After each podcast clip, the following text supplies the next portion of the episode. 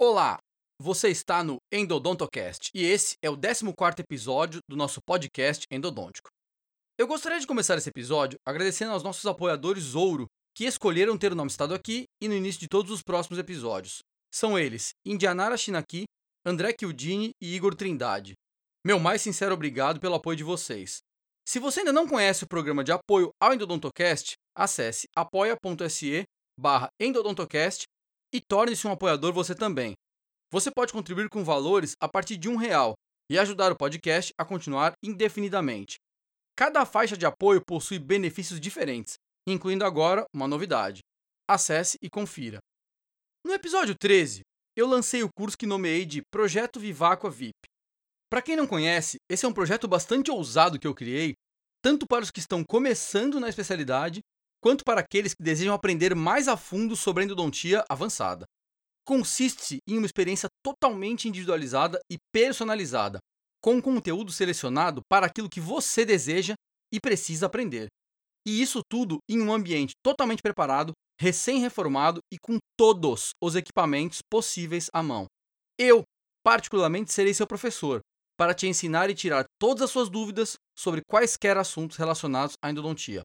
Lá no meu site, endodontiaavançada.com, você encontra uma página com todos os detalhes sobre o projeto. Uma novidade, a qual comentei no início desse episódio, é que agora os apoiadores do podcast têm desconto no curso VIP. Essa é uma outra forma de agradecer pelo seu apoio. Acesse e conheça mais esse projeto. Você vai encontrar o link do mesmo aqui nas notas. Recentemente, tive o prazer de ser contratado pela Faculdade Paulo Picanso, onde ficarei responsável pela disciplina de endodontia do mestrado em clínica odontológica, recém-iniciado pela faculdade, bem como também na área de pesquisa endodôntica, incluindo as iniciações científicas. E também nessa semana passada pude iniciar o processo seletivo voltado aos alunos de graduação que quiserem ingressar na recém-criada Liga de Endodontia Avançada, codinome Lenda. Por enquanto, quatro alunas já foram selecionadas e eu gostaria muito de parabenizá-las. São elas Charlene Maia Gonçalves, Cibele de Mello, Adriele Sulamita e Mara Natieri. Vocês mereceram e são as quatro primeiras lendas da Faculdade Paulo Picanso. Para aqueles que não foram selecionados, não compareceram ou não se inscreveram, ainda teremos uma nova seleção no fim de julho para as quatro vagas remanescentes. Vocês querem participar desse grupo de elite e se tornarem uma lenda? Então preparem-se. Aguardo todos vocês em nossa segunda seleção. Obrigado à faculdade por confiar em nosso trabalho e muitas coisas com certeza boas virão. Muito bem. Seguindo com o nosso assunto, desde o episódio 11 estamos discutindo sobre o tema irrigação, focado nas características químicas da desinfecção pelas substâncias por si só. E como muita coisa já foi aqui dita, vou resumir os pontos mais importantes para que possamos seguir adiante. Até esse momento, todos os trabalhos citados sobre irrigação foram executados em pacientes em vivo e considerando infecções originais de dentes sem tratamento endodôntico prévio. Dessa forma, verificamos pela literatura de alto valor científico que tanto o hipoclorito quanto a clorexidina possuem resultados muito semelhantes quando aplicados em vivo, nos pacientes, aliados, obviamente, aos procedimentos e protocolos normais da técnica endodôntica. Ou seja, quando executamos os protocolos de tratamento com instrumentação e irrigação usando seringa e agulha, a desinfecção, remoção de endotoxinas e efeito em biofilme se equivale entre ambas as substâncias. Mas você deve estar se perguntando agora: por que eu ouço tantos professores e outros colegas afirmarem que o hipoclorito é superior nesses quesitos? Bom, isso acontece porque as bases utilizadas para essas afirmações são tomadas, na maioria das vezes, por trabalhos in vitro, os quais não possuem similaridades com o tratamento real feito em pacientes.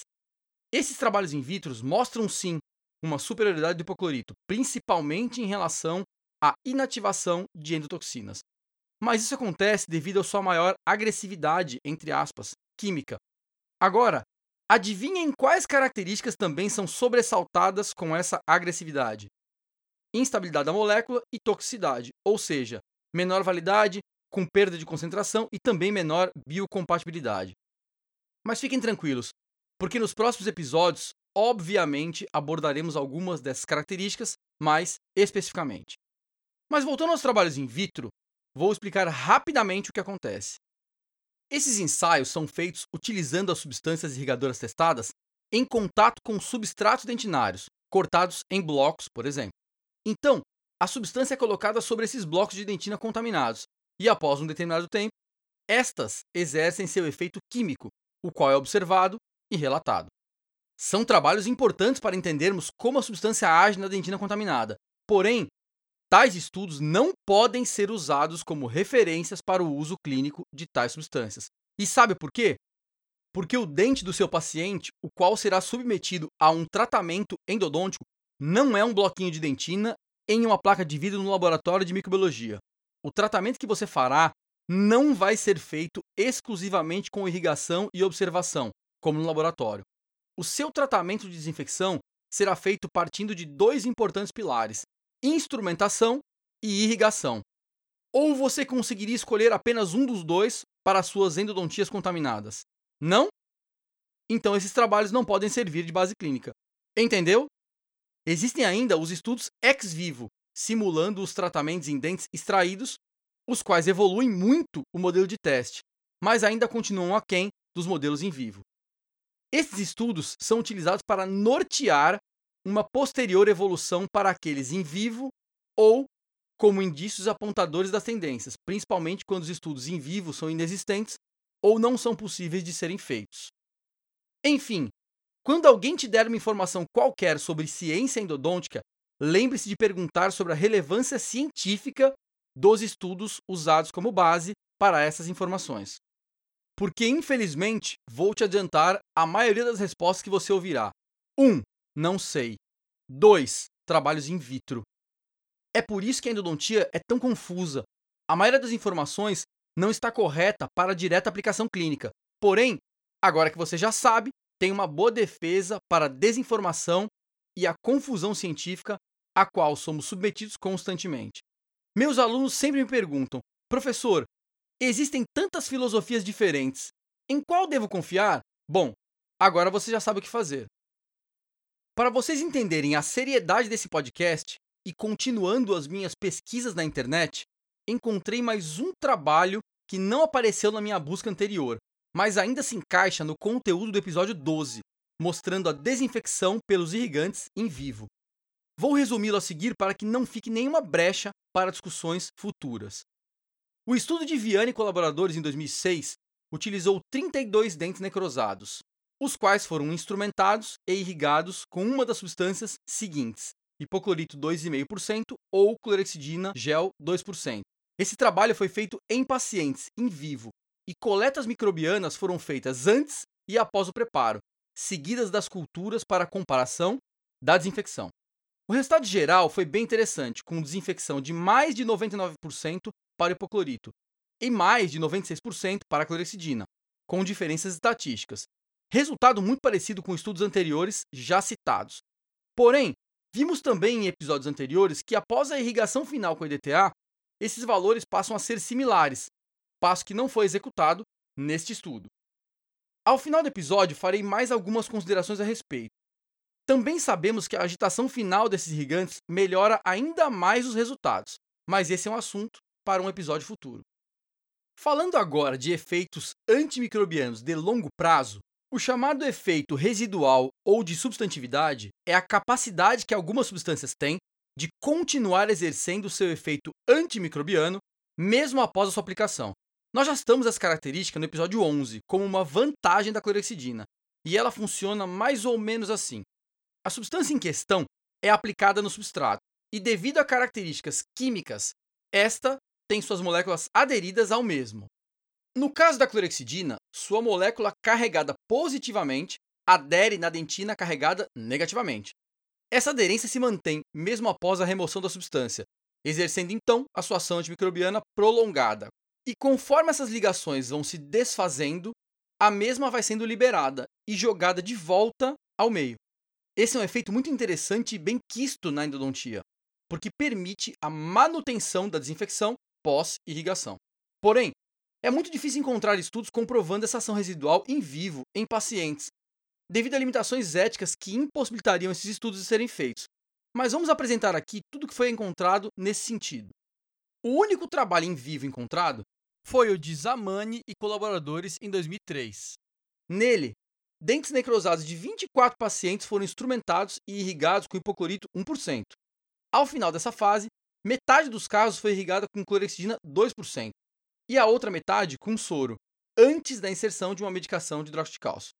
Foram feitas coletas microbianas nas fases pré e pós-instrumentação, e também após a irrigação complementar. Todos os irrigantes foram devidamente inativados antes das coletas. Tais coletas foram cultivadas e acompanhadas por quatro semanas. O grupo da irrigação final com clorexidina permitiu o crescimento de apenas um dos 12 espécimes após as quatro semanas, em comparação com 7 de 12 espécimes com crescimento no grupo sem a clorexidina. Esse efeito prolongado é devido à substantividade da mesma. Outros trabalhos em vivo em pacientes não foram encontrados por enquanto, mas vou citar algumas outras publicações interessantes. Uma delas é o trabalho de Tanomaro Filho em 2006, que foi feito em vivo, mas em cães, não em humanos. Porém, vale a citação por simular o tratamento em humanos com organismos vivos de certa forma similares. O mesmo foi feito em 78 condutos de pré-molares com lesões periapicais pré-induzidas nesses cães. Após instrumentação com limas e irrigação com uma das substâncias teste, os dentes foram irrigados com EDTA, seguido de soro, aspirados, secos com cone de papel e restaurados sem preenchimento dos condutos, os quais assim permaneceram por 30 dias até novo acesso. Coletas bacterianas foram feitas antes do preparo e após esses 30 dias. As duas substâncias irrigadoras comparadas foram o hipoclorito 2,5% e a clorexidina 2%, as quais apresentaram redução da contaminação inicial, com a clorexidina se destacando positivamente em relação ao hipoclorito. Isso ocorreu devido ao seu efeito residual de longo prazo, que continuou agindo durante os 30 dias seguintes, mesmo após a remoção da substância aplicada. Esse efeito permitiu a manutenção da redução da contaminação, mesmo com os condutos vazios, sem qualquer medicação. Apenas para a compreensão rápida das diferenças, o grupo da clorexidina manteve a infecção residual em 48% da inicial, e o grupo de hipoclorito manteve a infecção em 81% da quantidade inicial, um valor bem maior. Esse efeito já foi relatado em diversos outros trabalhos ex vivo e in vitro, mas selecionei os mais coerentes para citar a vocês como no trabalho de Mahendra e colaboradores em 2014, que utilizou dentes extraídos e contaminados, mostrando que a clorexidina mantém melhor o efeito residual na concentração de 2% durante os três dias testados, quando comparada às concentrações menores. White e colaboradores em 1997 e Shahani e Reddy em 2011 também mostraram efeitos similares em dentes extraídos, em um acompanhamento durante três dias. O trabalho de Dameto e colaboradores 2005, grande colega meu na época do mestrado, mostra esse efeito residual da clorexidina 2% em dentes extraídos, agora por sete dias com meio de cultura nos condutos, onde a contaminação se manteve zerada. O hipoclorito 5,25% não conseguiu alcançar essa marca, permitindo a recontaminação expressiva de 70% da contaminação inicial, após os sete dias com meio de cultura. Interessante desse trabalho é que ambas a clorexidina líquida e gel foram testadas com resultados exatamente iguais. E por fim, Ferrer, Luke e colaboradores, em 2014, utilizaram uma mistura de irrigantes, acompanhando durante 50 dias dentes extraídos que foram contaminados, instrumentados e irrigados com hipoclorito 5,25%, e adicionados de outros irrigantes como protocolo final. Mesmo os condutos sendo preenchidos com meio de cultura, durante esse período, no grupo da clorexina 2%, como irrigante final, não houve crescimento bacteriano algum nos primeiros 14 dias do experimento. E ao término do período de 50 dias estudados, mais de 60% das amostras continuavam sem crescimento, o que foi atribuído, novamente, ao efeito de substantividade da clorexidina. Os outros grupos apresentaram resultados bem piores, por não utilizarem substâncias com efeito residual. O interessante é que esse efeito ocorre mesmo com os condutos obturados, como no estudo ex vivo de Bouhane e colaboradores em 2015, mostrando a ação residual da clorexidina pelas seis semanas estudadas, tanto com como sem obturação no interior dos condutos. Gostaria de chamar a atenção para algumas considerações finais que farei a respeito dessa comparação entre a desinfecção dos irrigantes. Em todos esses estudos citados neste e nos episódios anteriores, há a necessidade da inativação das substâncias para que elas não interfiram negativamente no processo de cultura microbiana. Entenderam? As substâncias precisam ser inativadas para permitir o crescimento bacteriano das coletas posteriores. Então, os resultados apresentados são sempre piores aos reais, porque no tratamento de pacientes não procedemos com essa inativação. Porém, como a clorexidina possui esse efeito de desinfecção a longo prazo, aqui relatado, ela é a maior prejudicada pelos resultados desses estudos, onde o seu efeito residual é inativado. Se isso não fosse feito após a irrigação com a clorexidina, sabe o que aconteceria nas placas de PET das culturas? Nenhuma ou quase nenhuma bactéria apresentaria crescimento. Como as outras substâncias não apresentam substantividade, esse efeito seria diferente ou inexistente em cada uma delas. Como é que eu sei disso? Porque nos trabalhos de efeito residual aqui mostrados, não houve a inativação, e isso levou a resultados sempre muito superiores da clorexidina.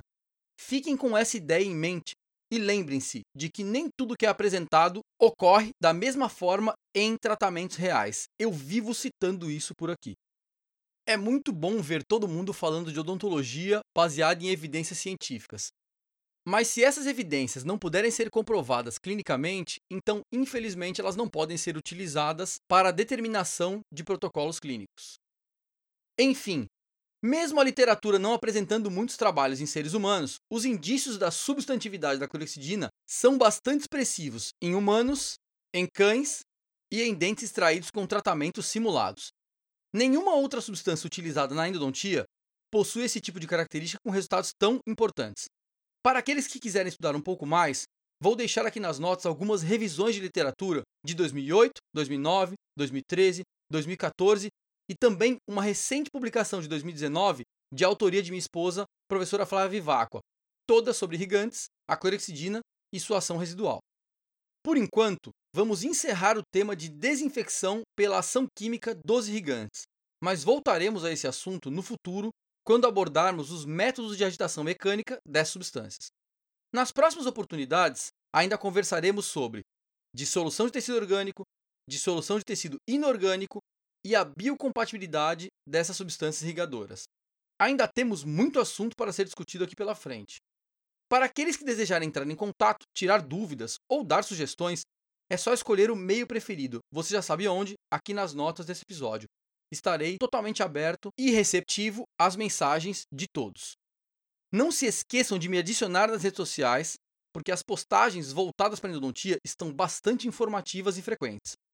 E por fim, gostaria de pedir a todos dois favores. Um, deixar a sua avaliação deste podcast lá na iTunes Store ou no seu aplicativo de podcast preferido. Todos os aplicativos têm campos para você dar o seu feedback. E dois, divulgar o podcast para quem você puder, em redes sociais, grupos ou quaisquer outras formas. Ficarei extremamente agradecido. Gostaria de agradecer também à professora Flávia Vivacqua pelo auxílio durante a confecção de todo o episódio. E assim, chegamos a mais um final de outro episódio desejando a todos uma melhor e diferenciada compreensão da ação das substâncias químicas auxiliares. Um grande abraço e até o próximo episódio.